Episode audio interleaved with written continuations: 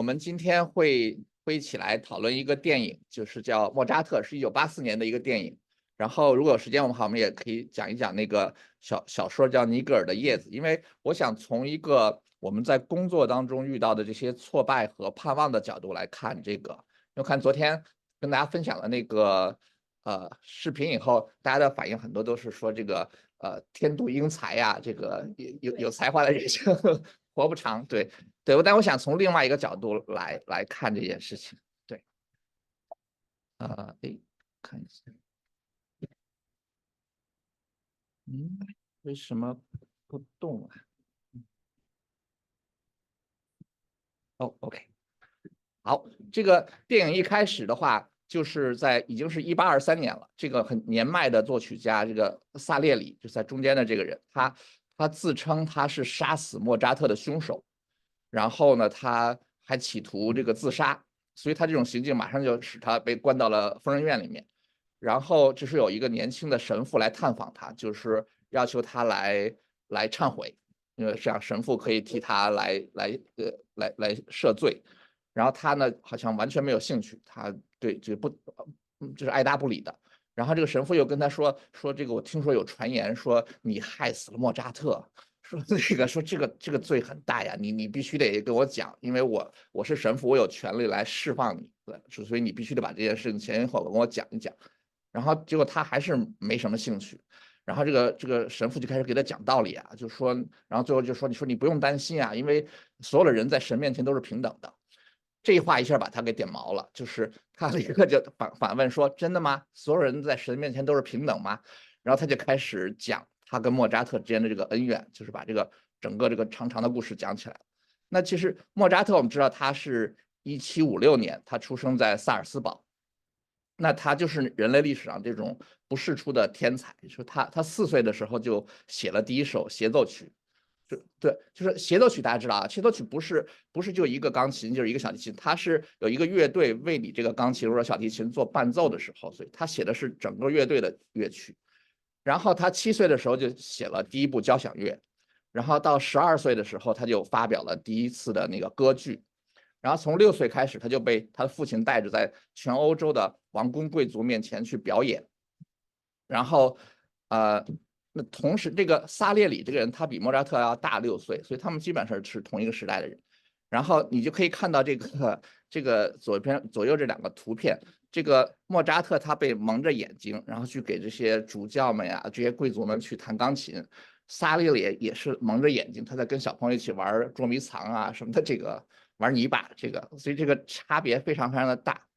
但是如果你问我的话，就像莫扎特那样，一年三百六十五天都在路上跑，坐那种就是把你骨头都会震散的那种马车，然后你晚上睡在一个没有暖气的小酒馆里头，然后你你一天三顿饭里都不见得有一顿是热的。然后你去给那些肥头大耳、俗不可耐的人弹钢琴，我觉得我还我宁愿在家玩泥巴。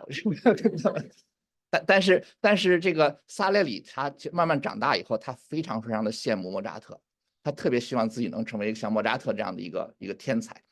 但是呢，他的父亲非常不支持他。他的父亲说莫扎特就像马戏团的猴子一样，就是给人表演的一个，所以非常不支持他来学习音乐。那这个这个。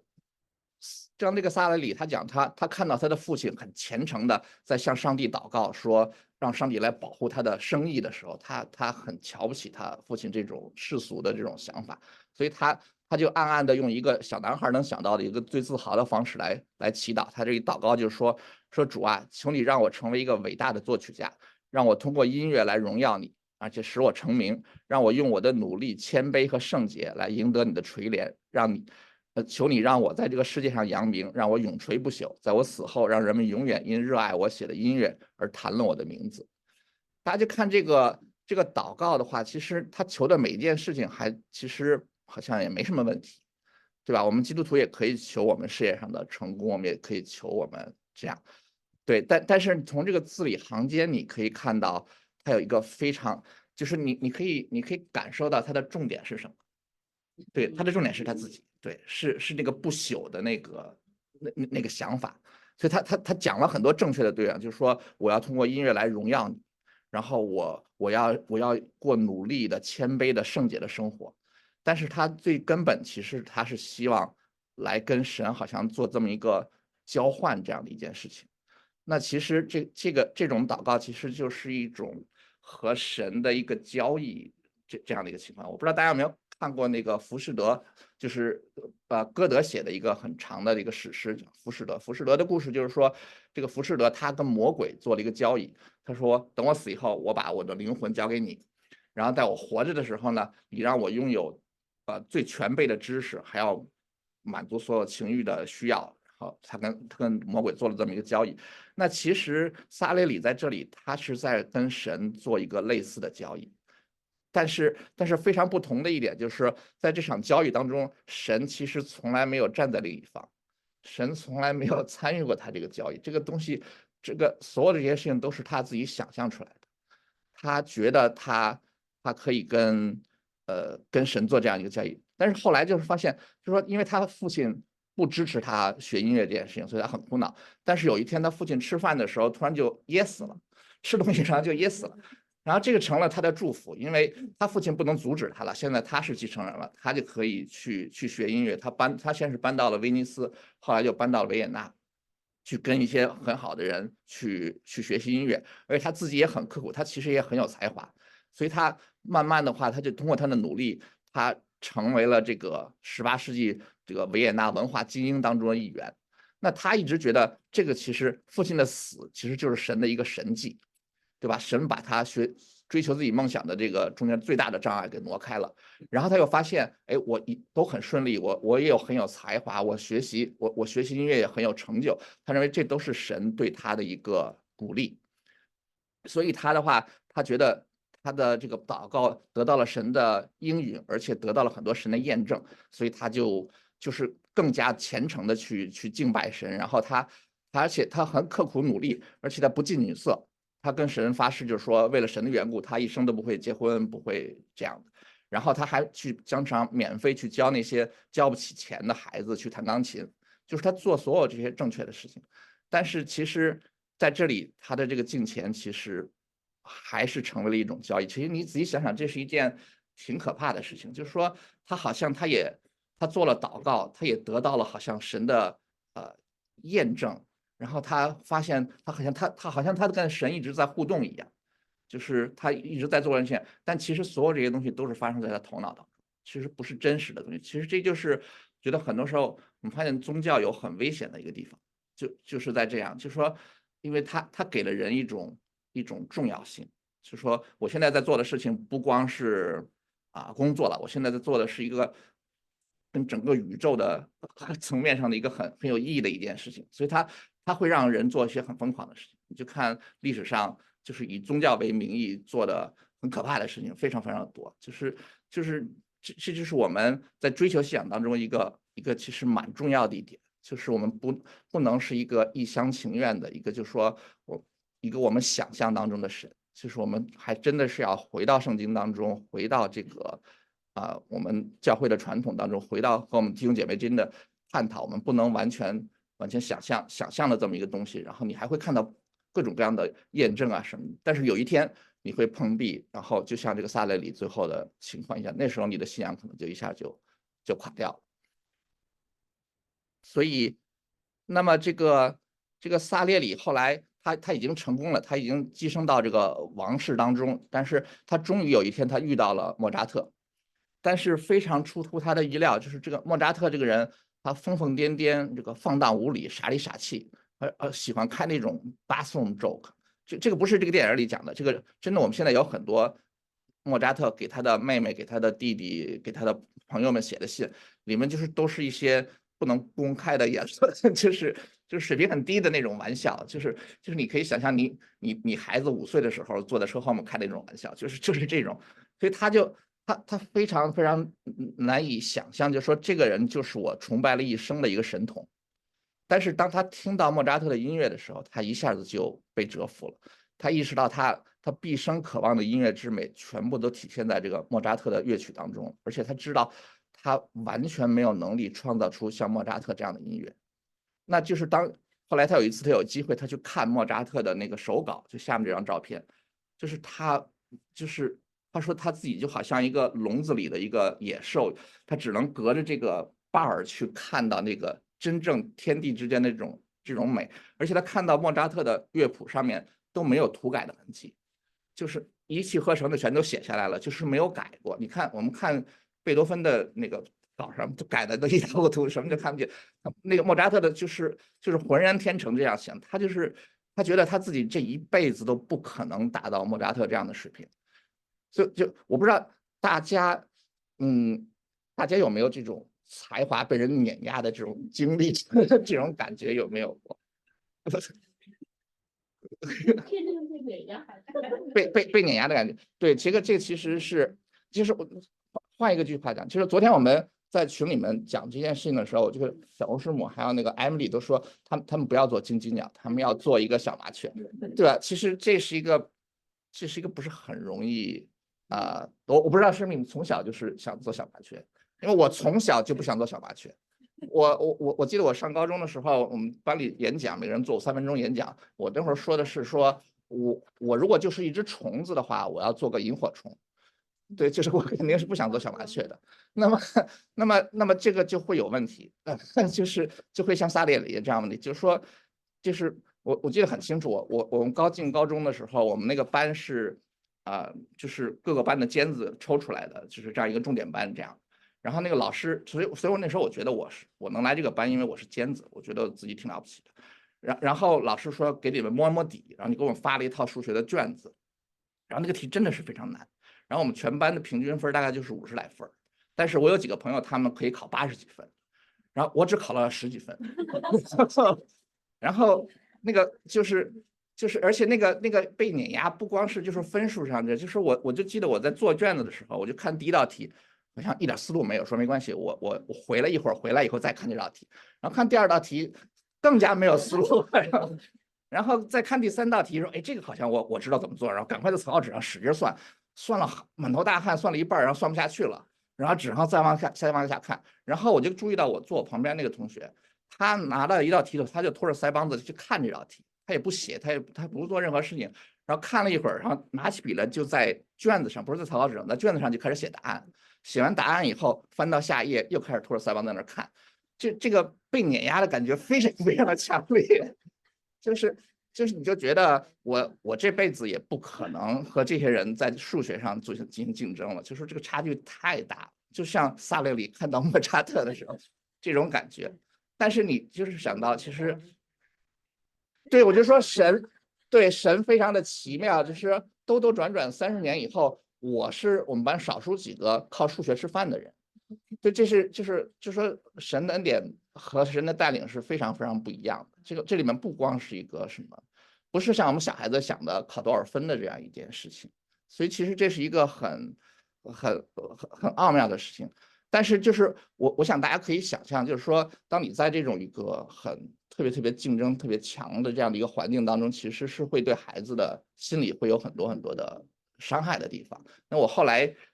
见到的一些人，还有跟同学的啊聊天的时候，也发现，哎，真的好像很多人在这段经验给他们心里留下很多阴影。然后有时候我在想，就说我是怎么从这样一个环境中活下来，然后好像没有太多的伤疤，就是留到后来。那我后来想到，就是一个很重要的原因，就是说我很快就和那些碾压我的人都成为朋友了。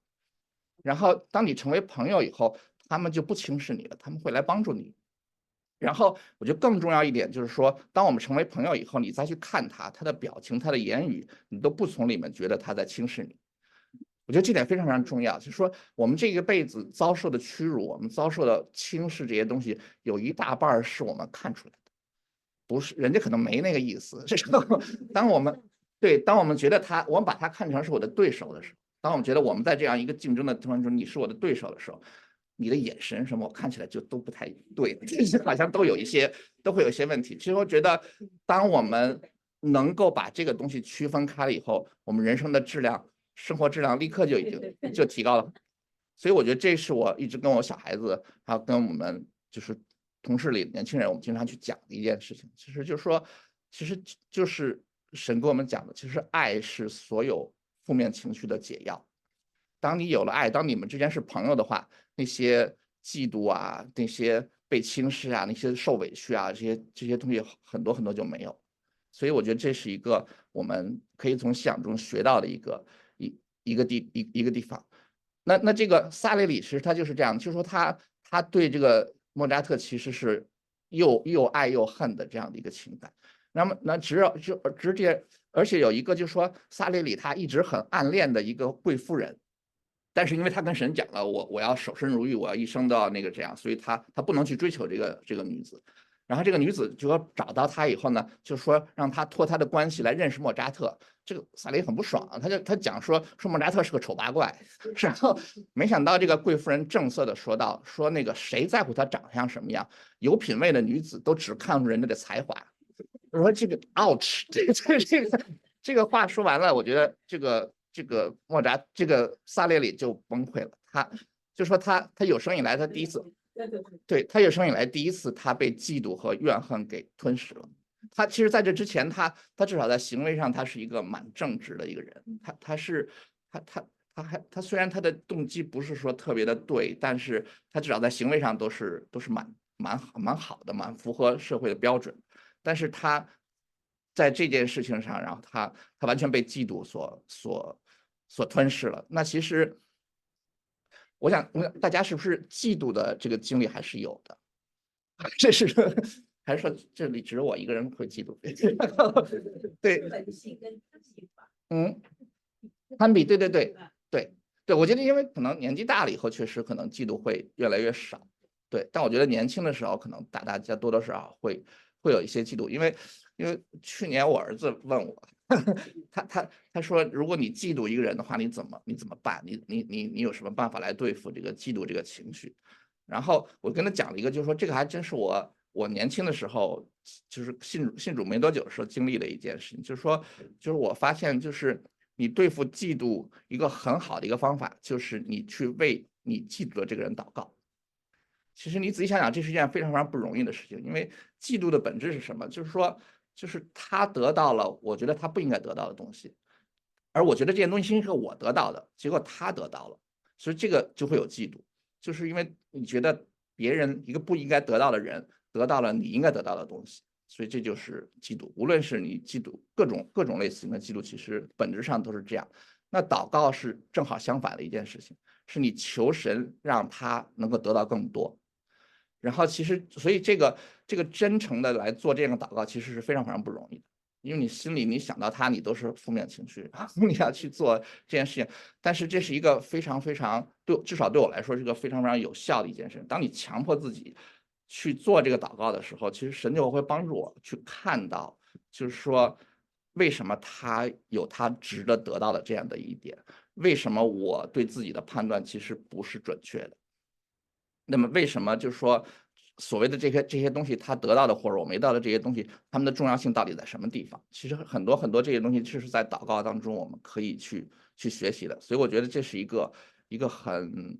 呃，我我很向大家推荐的一个东西。然后我跟我儿子讲了，我不知道他有没有做这件 事情。对，但是但是我觉得，尤其在年轻的时候，这是一个蛮常见的一个情绪，就是我们需要去需要去 deal with。那那但是。但是讲到这里的话，其实我想有一个可能更深的一个问题，就是说神为什么会拣选莫扎特这样的一个人，而没有拣选萨雷里这样的一个人？就是就是这是一个神和萨雷里开的一个一个玩笑吗？所以就是因为很多基督徒，其实我觉得我们会同情这个萨雷里，因为他他品行端庄，但是只是他好像天资平平，但是这个这个莫扎特这个人性情顽劣。但是他为什么会得到上帝的垂爱？他为什么会有这样过人的这种禀赋？所以这是有时候我们基督徒也会有，有有有有有同样的这个问题。就是我们可能不是直接像萨雷里这样的反应，就是我们比如说我们看到一个很有名的演员或者一个很有名的科学家，我们常常会想问说：哎，他是不是基督徒？对吧？如果他是基督徒，哎，我们觉得这个加加了一分。这个如果他不是的话，对他说的话，我们都要好像要要去要去想一想，就是我们会做这样的这样的区分。那其实就是这个，我觉得萨列里也好，还有就是我们有时候会有这种想法呀，就是我们还不是特别理解，就是说圣经里讲的这个普遍恩典的这个含义，就是主耶稣他讲的就是说，神让日头照好人也照歹人，神降雨给义人也给不义的人，所以这就是一个普遍的恩典，就说他他他和我们得救不是一样的，就是说这个普遍的点就是就是赐给这个世界上所有的人的，就是说不是，但是这个我觉得认识这个普遍点非常非常重要的一点就是说，嗯，看看这个，对，就是说，呃。就就是说，神按照他的这个普遍恩典赐给我们智慧啊、才华呀、美貌啊、技能，其实这些东西没有一件事情是我们配得的，这个真的就是神的恩典。其实我们基督徒很多时候我们需要去理解这件事情，很多时候我们会把我们，尤其是在美国这样的一个社会，我们会把这些东西看成不是恩典，我们会把它看成是一个奖励，因为我做的比较好，所以我我挣的钱比别人多。因为我才能比较高，所以我的地位比别人好。那我们常常是觉得这都是一个一个一个奖励的东西，所以我的东西是我是我配得的，是我 deserve 的。但是，但是其实圣经的看法是说，这些其实都是神的恩典。那我们努力确实也也起到一些的作用，但是归根结底，这些东西都是神的恩典。那么，所以就是我们我们理解这种普遍恩典的话，我们就会在这个。在这个社会当中，我们在看待这个社会当中，就会有一些不同的做法。因为有些很多基督徒他们会就说：“我我看病，我只想找基督徒医生；然后我我打官司，我只找这个基督徒律师；然后我我我只欣赏基督教的艺术。”那那其实，在那最后这一点可能也有点道理啊，就是因为这个在这个非基督教的这个这个精神世界，好像已经。嗯嗯，蛮严重、蛮受损的。其实有些东西确实好像我们也不太能能接受的东西。但是，但是另一方面，就说所有他们这些艺术也好呀，他们的医生也好，他们的科学上的贡献也好，其实这都是来自于神的这个恩典。所以，我们我们每个人都是按照神的形象来创造的，所以我们可以随时随处去领受这样神的真理和神的智慧。所以，我们可就是说，嗯，就说真正这个。基督徒教、基督教讲的这个罪的教义，它不是说，呃，不是说信徒就像我们所拥有的这个正确的世界观教导的那么好，然后也不是说那些非信徒的话，他们就不可救药，因为就是在在整个这个基督教的故事当中，其实福音的敌人不是那些其他的宗教，或者是说其他的文化，或者那些不信神的人，他真正的敌人是这流淌在我们和非基督徒身上。共同的有的这个身体里这个罪，就是罪，其实才是我们福音的敌人。所以，就是我觉得这个普遍恩典的这个观点，就是对我们看待这个萨列里和莫扎特这个其实蛮有帮助的。然后呢，后来下面这一段故事，其实就是这个电影里他他讲的一件事情，就是说历史上其实萨列里没有这么糟糕，就说没有要想害死。莫扎特，但是但是他这个电影里，他就是为了增加戏剧性，所以他他他讲了这样的一个故事，就是说这个萨列里他就开始他他构思出一个一个非常复杂的计划，他要打败莫扎特，他也要打败上帝。所以呢，他他那时候莫扎特的父亲刚刚去世，所以莫扎特处在一种非常悲伤的这样的一个状态当中，他就假装莫扎特的亡父，他好像就像一个就是左边这照片就好像一个这这个这个面具是他们。他父亲死之前参加一个蒙面舞会时候戴的这个面具，而且也是个蛮可怕的这样一个面具，所以他他就戴上这个同样的面具去找莫扎特，而这莫扎特就觉得好像是他父亲的亡灵来找他，然后他就跟莫扎特说说你要你要为你父亲写这么一个安魂曲，写写这么一个曲子，然后他给莫扎特付了一大笔钱，然后因为因为莫扎特这个人他他挥霍无度，然后又不善于管理，所以他他他非常的穷，他永远都是很缺钱。所以他就拿这个钱去去跟莫扎特讲说：“你来，你来做这个曲子。”然后呢，他然后就是莫扎特就开始创作这个可能是他一生中最伟大的这个作品，就是《D 小的安安魂曲》。然后呢，他的想法，这个萨利的想法就是说，等这个，因为我是假装亡灵这样来的，他跟莫扎特说：“你你写这个曲子，谁也都不要告诉。”然后等到莫扎特写好了以后呢，他再把莫扎特杀了。那这个莫扎特死了以后呢？就是肯定要这个伟人死了嘛，我们要有一个弥撒呀，什么要有一个这个追悼会呀，那他就可以指挥乐队来弹奏这曲最伟大的安魂曲。那他可以说这是我来写的，这样的话他可以最终得到这个他一生没有得到的这个这个荣耀。而且而且他他就说这这件事情上只有我和上帝是知道的，但是上帝拿我一点办法也没有。说他他对上帝的报复，就是说他要他要最后夺取这个莫上帝给了莫扎特的，他认为应该是给他的这个荣耀，所以他想了这么一个这么一个一个计划，但是他认为上帝也只能旁观。但事实上呢，就是说这个这个莫扎特他他确实他家里的财政状况非常窘迫，而且他就说他他他人还处在这个伤痛他父亲去世的这样一个悲痛当中，所以他他很不愿意写这个安魂曲。他跟他太太讲，就是说我写的每个音符，我写下去一个音符，好像我的生命就少了一点，就是说他好像是在倾倒他的生命来写这个安魂曲一样，所以他他写的也很慢。然后就是那时候，但是他很缺钱嘛，所以他又去写了一个歌剧，写一个魔笛，就是大家可能都都听过那个魔笛。然后就是他他用这个魔笛又稍微赚了一点钱，但是他他当时的身体已经非常坏了，他就是在魔笛首首演的当中，他的指挥的时候就晕倒了。然后萨列里就把他带回带回家，然后就实际上就是半逼着半求他，就是让他说你一定要得把这个安魂曲给写完。然后呢，就是整个一个晚上，就是由莫扎特躺在床上口述，然后萨列里替他抄谱，就是他们两个人在生命最后的时候，他们倒有了一次很接近的心灵的这种接触。就是说，萨列里就是他他他一方面他又在被这个莫扎特的这种天才所折服，就是莫扎特就就就躺在床上，也不用借助任何工具，他就直接把这个把这个 notes 就给你念出来，然后他就可以在上面写。然后写出来的都是完美的这种，也许他，然后他还可以跟这个莫扎特商量，哎，这个句这句子是是不是这样？我们是不是要加一个什么东西？他就他感到是他一生中从所未有的一个跟天才一起合作的时候那种那种满足感。但是他另一方面，他又是在干一件非常非常可怕的一件事情，就是他他就逼着莫扎特要把这个曲子写完。但是到最后早上早上的时候，莫扎特已经油尽灯枯了，这个谱子也没有写完。然后莫扎特太太回来以后，把萨列里给赶出去了。把那个谱子也给收起来了，然后当天莫扎特就死掉了，然后就是他这个计策最终也没有成功，因为这个谱子也没有写完，然后也没有一个莫扎特的所谓盛大的一个葬礼，就莫扎特后来就直接被人扔到外面，就是那种无人无人的那种坟墓里，就就给乱葬，就乱葬掉了，然后他也没有，他他他完他的这个呃所有的这些计谋，最后其实也也没有成功。那那这个其实就是就是一个很怎么讲，就是说就是很 dramatic 的这样的一个一个一个故事，就是说，但是即使我们不考虑这个这个虚构的这段故事的话，其实我觉得我们这些人可能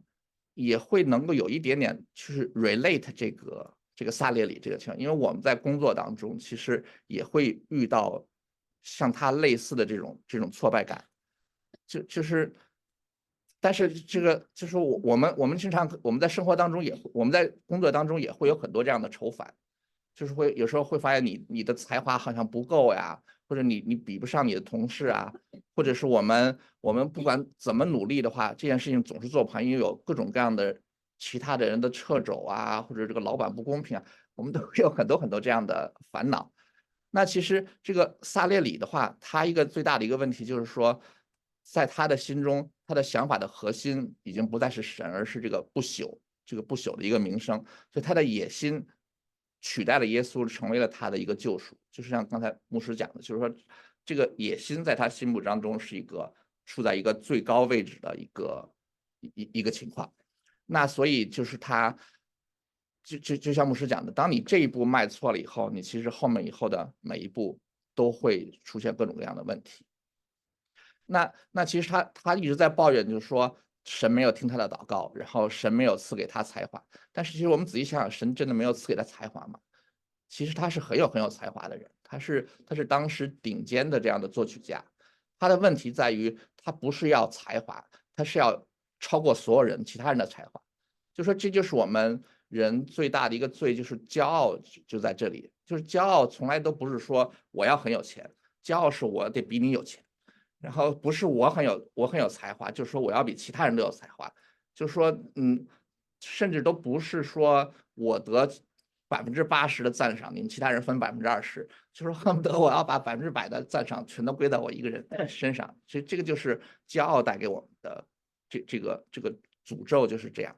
那其实他萨利里其实他是他很有才华，他很有成就，他他做了很多很多正确的事情，但是因为他这种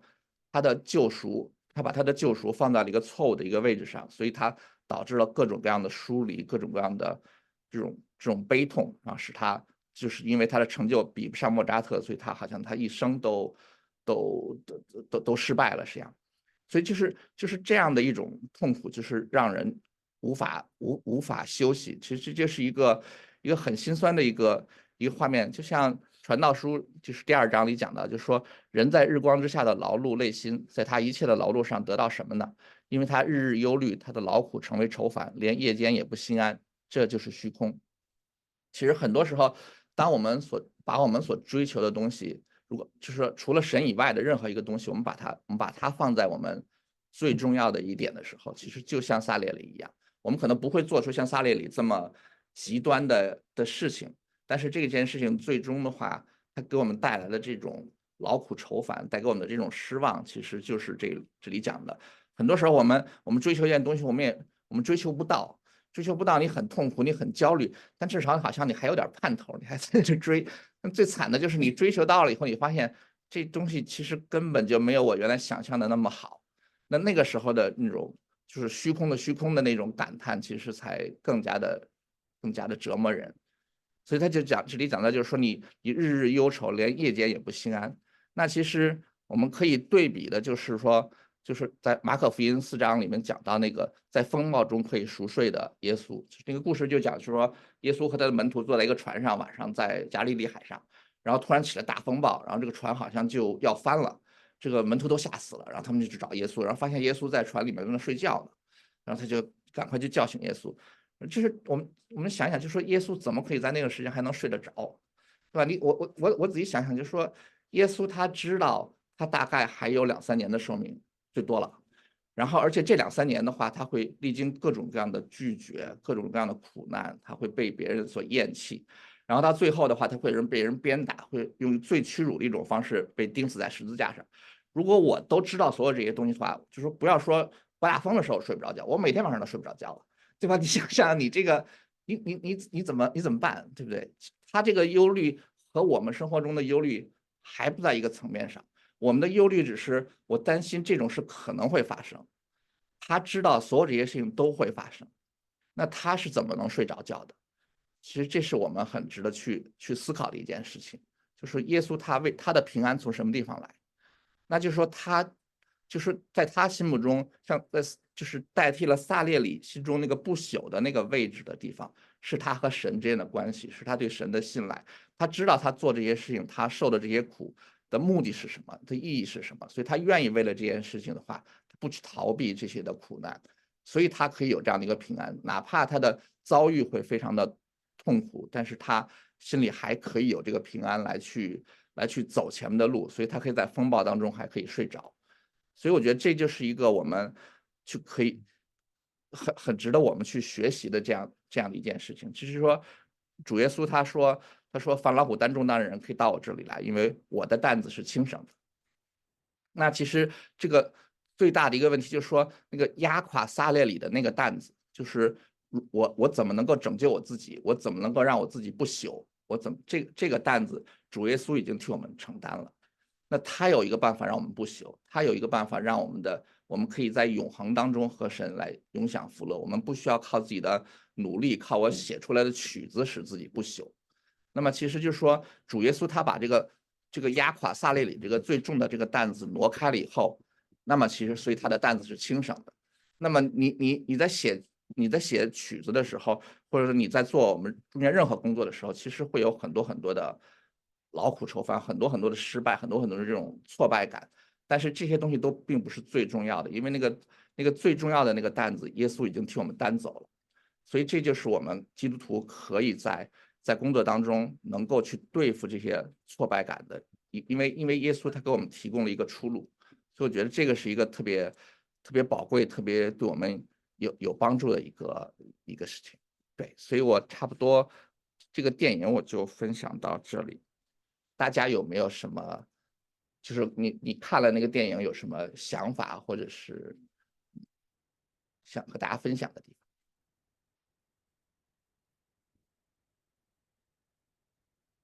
哦，你刚才说莫扎特是神所赐福的，对吧？是，我就我就不知道他的生活，就是在电影里，他的生活是很放荡的。嗯。对。就是。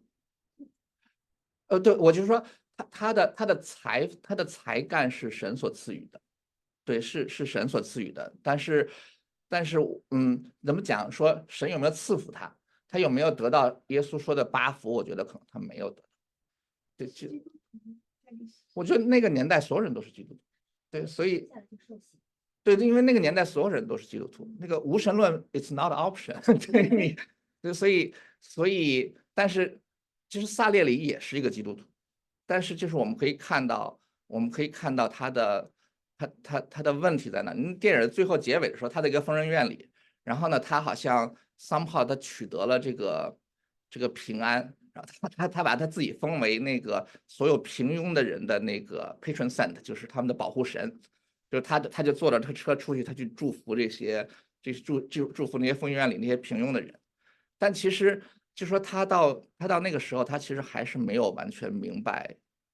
福音真正的含义，对吧？这个这个。这个福音不是一个有一个神来保守保佑我们，来祝福我们，然后来怎么怎么样？每一个人聪明的人有一个神来祝福，这平庸的人有一个神来祝福。其实不不是这件事情的。神给我们所要的不是我们的才干，不是我们的成就，他其实看我们是追随他的心。我们在我们心里面最重要的那一个东西是是在什么地方？对。所以是你的意思是说，这个为什么莫扎特？这么有财富，为什么神不找一个 找一个更好一点的人？是是是这样吗？也不是。OK。就是我想问，在电影里面，莫扎特不是因为他看见那个面具，他就很害怕。嗯嗯。说讲到一点，他觉得他呃，就是在他的思想当中，他的父亲没有赦免他，是不是有这个故事情节？对对，这个其实历史上是这样的，就是说这个嗯。就说莫扎特和他的父亲之间的关系，这个就说在 就是在历史上所有所有鸡娃的狼爸当中，其实莫扎特他爸还算是比较好的一个。就是说，你看贝多芬他爸也是逼着他逼逼着他这个成才的，是拿鞭子每天莫贝多芬从小是被这么打着打大的。那莫扎特的爸爸没有做这件事情，他实际上是个蛮成功的一个音乐教育家，就是说他不是靠。逼着莫扎特每天练习十五小时，这样的把他他他有一套很好的方法来来教育莫扎特和他的姐姐妹妹啊什么他们的方法，然后他也没有忽略莫扎特其他方面的教育，就是他也教莫扎特各国的语言呀、历史啊这些文学这些东西。所以说你你只是从 outcome 上来讲的话，就说他还算是个蛮不错的父亲了。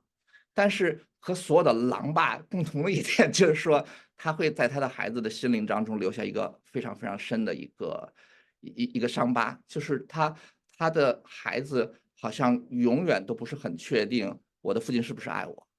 就说我我到底够不够好，我我是不是够好了，我可以赢得我父亲对我的一个一个慈爱。那其实莫扎特一生他都是跟他父亲都有这个问题，就是他他永远他觉得他在父亲面前还不够好，他非常有愧疚感。但另一方面，他非常非常反感他父亲对他的控制，所以他后来从萨尔斯堡他反出去了，他他离开，他跑到维也纳，其实就是这个原因，就是因为他他要挣脱这些这个大主教啊，还有这个他父亲的这个束缚，他要过一个自由的生活。但是另一方面，他对他自己的这种叛逆的话，他有很深的这种负罪感，所以他就是，所以所以当他父亲来找他的时候，你看他们俩最后又没有处好。因为因为现在又多了个老婆，这这个问关系就更难处了，所以就他最后，然后他父亲就死了，所以他的他的那个他，所以他写了那个唐璜那个那个话剧，其实那个歌剧其实就是在在讲这件事情，因为他心里有很深很深的负罪感，就是他他他愧对他的父亲，他没有他没有做到，就是说他他不是一个孝顺的儿子。其实这个这个这个。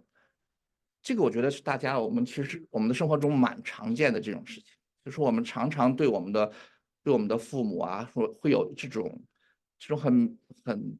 就是一方面我们非常的渴望他们的认可，我们非常希望去讨好他们，那另一方面我们好像又又和他们之间有很多这种矛盾，被他们的控制啊，或者他这些东西啊，所以其实我觉得这是个很容我们很可以 relate 的一个一一个一个想法。其实这是我们基督教一个。我觉得特别有安慰的一点，就是说神他是另外的一种父母，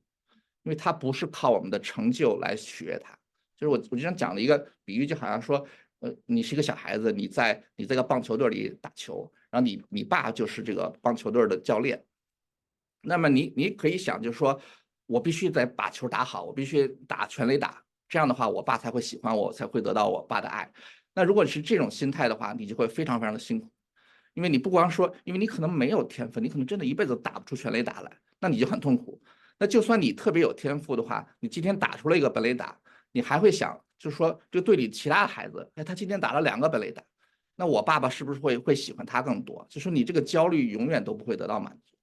那神爱我们其实是是是反过来的一个，就是说，不应不管我们的成就怎么样，我们求的球技怎么样的话，他因为我们是他的孩子而爱我们，那就是我已经得到了神的爱。那那我得到这个神的爱以后，我还是会去努力的练球，我还是会拼命去打这个本垒打。因为我就是我就是想打出这个本垒打以后，我看到我父亲脸上露出的那个笑容，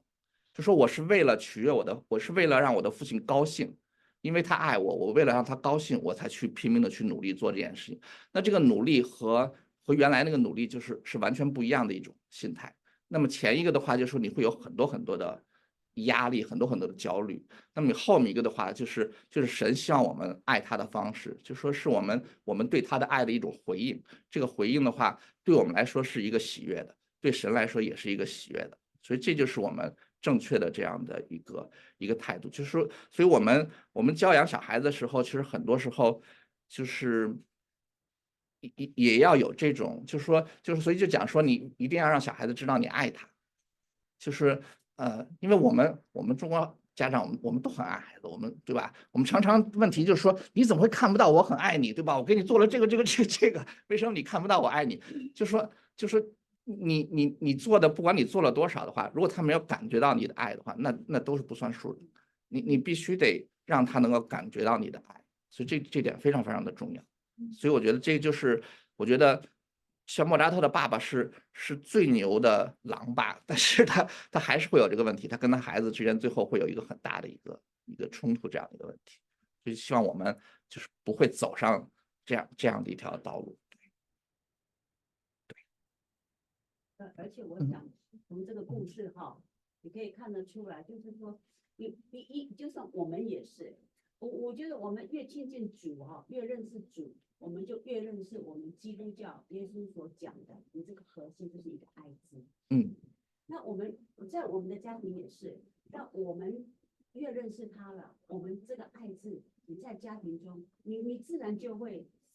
你你真的认识爱的是一真谛在哪里？那你对你的家人啊，对小孩啦，好，你你那个爱就会出来，小孩真的会感觉。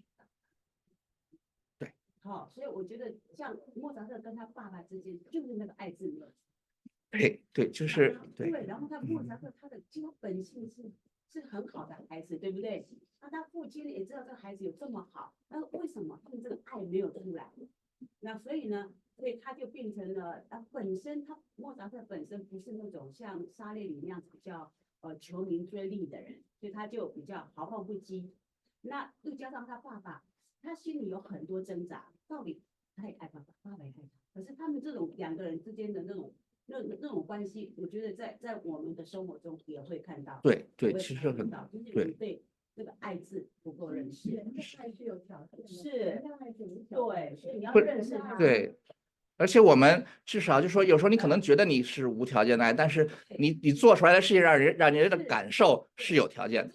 为什么？为什么我考试一考好，你就你满脸都放花了，对不对？然后为什么？为什么我这个考不好的时候，你这个就好像在在使劲压着自己东西来表现对我的爱，给我做东西吃什么的？小孩子看得非常非常清楚，他们他们非常。对怎么办？就是其实就是我们我们自己先要感受到神的爱。当我们自己安全了以后，我们去爱别人的时候才会安全。其实我们很多时候，我们对孩子我们做不出这种无条件爱的时候，因为我们自己心里不安全，我们自己心里也有很多很多焦虑。当我们有这些东西的时候，你就很难，你就很难，就是这东西不是你能做出来的。就是我学了一套东西以后，我可以，我可以做出来。你小孩子非常非常聪明，他们根本你根本 你根本就骗不了他。对，而且我我们的付出啊，我们的付出，我们就是就是付出，我们不要想哦，我小孩子你感觉到我爱你，你不要这样想，他比你还他比你还容易感觉得到，对是不是？有时候就是你需要讲出来，就是嗯，对，对对，这个是我们中国人比较差的一点，对，要讲我，们都是爱在心里口难开的真人。的，对对对真的。对对对，其实我觉得小孩子如果能够练习，我们中国人之间哈，如果从能够练习从卡片做起，我会觉得这个很好用。那这个不光对小孩子，对自己的啊对对对跟对父母都要讲出来的。对对对，要讲出来，对对对对对，是的。好，我们还有一点时间，我们来看一看这个这个短片，叫《尼格尔的叶子》。这个上次那个肖传道讲到的时候，他大概也提到了这个故事。这个故事我我很喜欢，就说他是这个托尔金，就是我们上学期讲过那个写《指环王》的那个托尔金，他写了一个很短的一个小故事。那其实托尔金他有一个，他从小就有一个很大的宏愿，就是说他要重建英国文学当中的神话传统，因为其他像希腊文明啊，我们中国文明，我们都有很多很多的神话传传递下来，但是英国文明里基本上没有这种史诗啊什么的非常缺乏，所以他就是就是就在历史当中散失了，所以他很希望能够重建这样的一个传统，所以他花了很长很长时间，在他写《指环王》之前，他用了几十年的时间来研究这个故事的背景啊，他他创造了这个这个 Middle Earth 这个虚幻的这个地方的语言、他们的历史、他们的创世传说这些，他他花了很多很多时间。但是他有一个有有两个问题，一个是他有这个拖延症，他他做了很多这种研究，他就是不动笔去写这个《指环王》。那还有一个问题就是他有这个完美主义的倾向，所以他总是想我应该再多花点时间来研究一下，我应该再再怎么怎么样一下，所以他始终没有动动笔，一直到第二次世界大战的时候开始了，他现在有一点 panic 了，因为因为他不知道这个战争会打成什么样子，他可能他明天可能一个炸弹下来他就死了。所以他就会想到，就是说我花了几十年准备的时间，我一笔都没有写，我可能就要死掉了。这这个这个焦虑是非常非常深的一一一个一个问题。所以他那时候他的家里头家门口有一棵小树，然后他有一天他起床的时候，发现这个邻居把这个树给给砍掉了，那他就觉得我心里的这个《指环王》的这个小说就像是那棵小树一样，他还没有长大就已经被人砍掉了，他是他心里非常非常的焦虑，所以他就写了这个这个。就是尼格尔的叶子这篇故事，其实他写的就是他自己。那尼格尔是这个人的名字，那尼狗这个名字英文实际上就是就是那种用琐事，就是做琐事的这个意思。那这个这个尼狗这个人本身他也是这样的一个人，就是他很像托尔金现实中的托尔金一样，就是说他他是个完美主义者，他总是对自己做的工作感到不满，但他另一方面他又很拖延，所以他很容易焦虑，然后很容易就是就是一件事情开始了以后就做不完。那那他就是他特别想画一幅画，就是他脑海中他已经有了一个一个这个树的一个形状，然后他就他就很想去画这个画这棵树，然后呢，他想象了这棵这棵树的后面还有一个通向远方的森林，还有雪山什么的，所以他对他自己其他的画作已经完全失去兴趣了。说这幅画就是我生命中的那个我的代表作，所以他说他我要我要把这幅画画出来，然后所以他准备了一个很大很大的画布，就是就是。比像一个一面墙一样，他要爬梯子才能上去去画，就是他有一个非常宏大的这种构想，就像托尔金想的这个《指环王》一样。但是是但是他他他很难开始，所以他就开始画了一片叶子，然后他在这个叶子上就开始，就是一年一年一年一年，他就不断的在把这个叶子画得更好，上面的露水画得更逼真，上面的脉络画得更更现有现实感，但他就始终没有办法把这个叶子。再多画一片叶子，再把这个画画下来。然后另外有一个原因，他不能完成、不能专心的原因，就是说他就是他生活中有很多的，就是琐事来打扰他，尤其他的一个邻居总是来找他帮忙。然后他呢又是一个良心很很很良善的一个人，所以每次人找他帮忙，他就跑出去去去做。然后结果结果他这个画就始终没有做完。然后有一天晚上的话，他感觉到他好像自己快要死了。然后这时候呢，那个邻居又来敲门，说他的太太得了重病，说你一定得帮我，你要骑骑自行车去这给我找大夫。那外面下着大雨，他就骑着自行车就出去去找大夫。然后等他回来的时候，他就病得非常非常厉害，他知道他马上就要死了，他非常的伤心，就是说我这幅画还没有画完，然后他就死掉了。死掉了以后呢，他就他就发现自己坐在一个一个火车上，然后呢，他好像还是半昏迷状态，他听到了这个外面有两个人好像在争论。就好像是两个法官在争论他的这个 case 上，的第一个声音是比较严厉的，说这个 Nigo 这个人，他这个一辈子一事无成啊，他这个这是在做什么事情都不专心，然后他这个一幅画都没有画好，然后就是就是讲讲他他有很多很多问题，然后但是另外一个声音就是一个比较温和的声音，就说但是你没有看到，就是说这个这个 Nigo 这个人他的心是在一个正确的位置上。他他做他没有做好很多事情呢，是因为他去他去帮助别人，他去替别人去做这件事情。然后第一个人说的不对啊，说你这个没有界限呀，你这个做事情，你其实也没有真的给别人很大很大的帮助，但是你你该做的事情你也没有做完。他他就听了这两个人的辩论，然后后来实际上就是那个第一个人好像进来去问他，就是说你对你的这个 case 还有什么话可以讲什么的。然后他就想到，哎，他他说队友，这个。那个就是我那个邻居，他太太好，就是有没有好了什么的，就是说，就是在这个时候的时候，他脑子里想到的还是别人，然后这实际上是这点，他感动了那个第一个声音，那个要审判他的那个人的声音，就是说，所以说那个第二人说的是对的，就是你的心是在一个正确的位置上，然后这样他到站了以后就下车了，下车以后呢，他就他在路上走，然后突然就看见前面有一棵大树，这个树就和他脑子里想象的那棵树一模一样。但是这棵树是已经完成了的，然后他看到这个树后面有一片森林，这个森林的后面有一片雪山，就和他当初梦想当中的一模一样。然后他非常非常的惊讶，然后他就他就说这是一个礼物。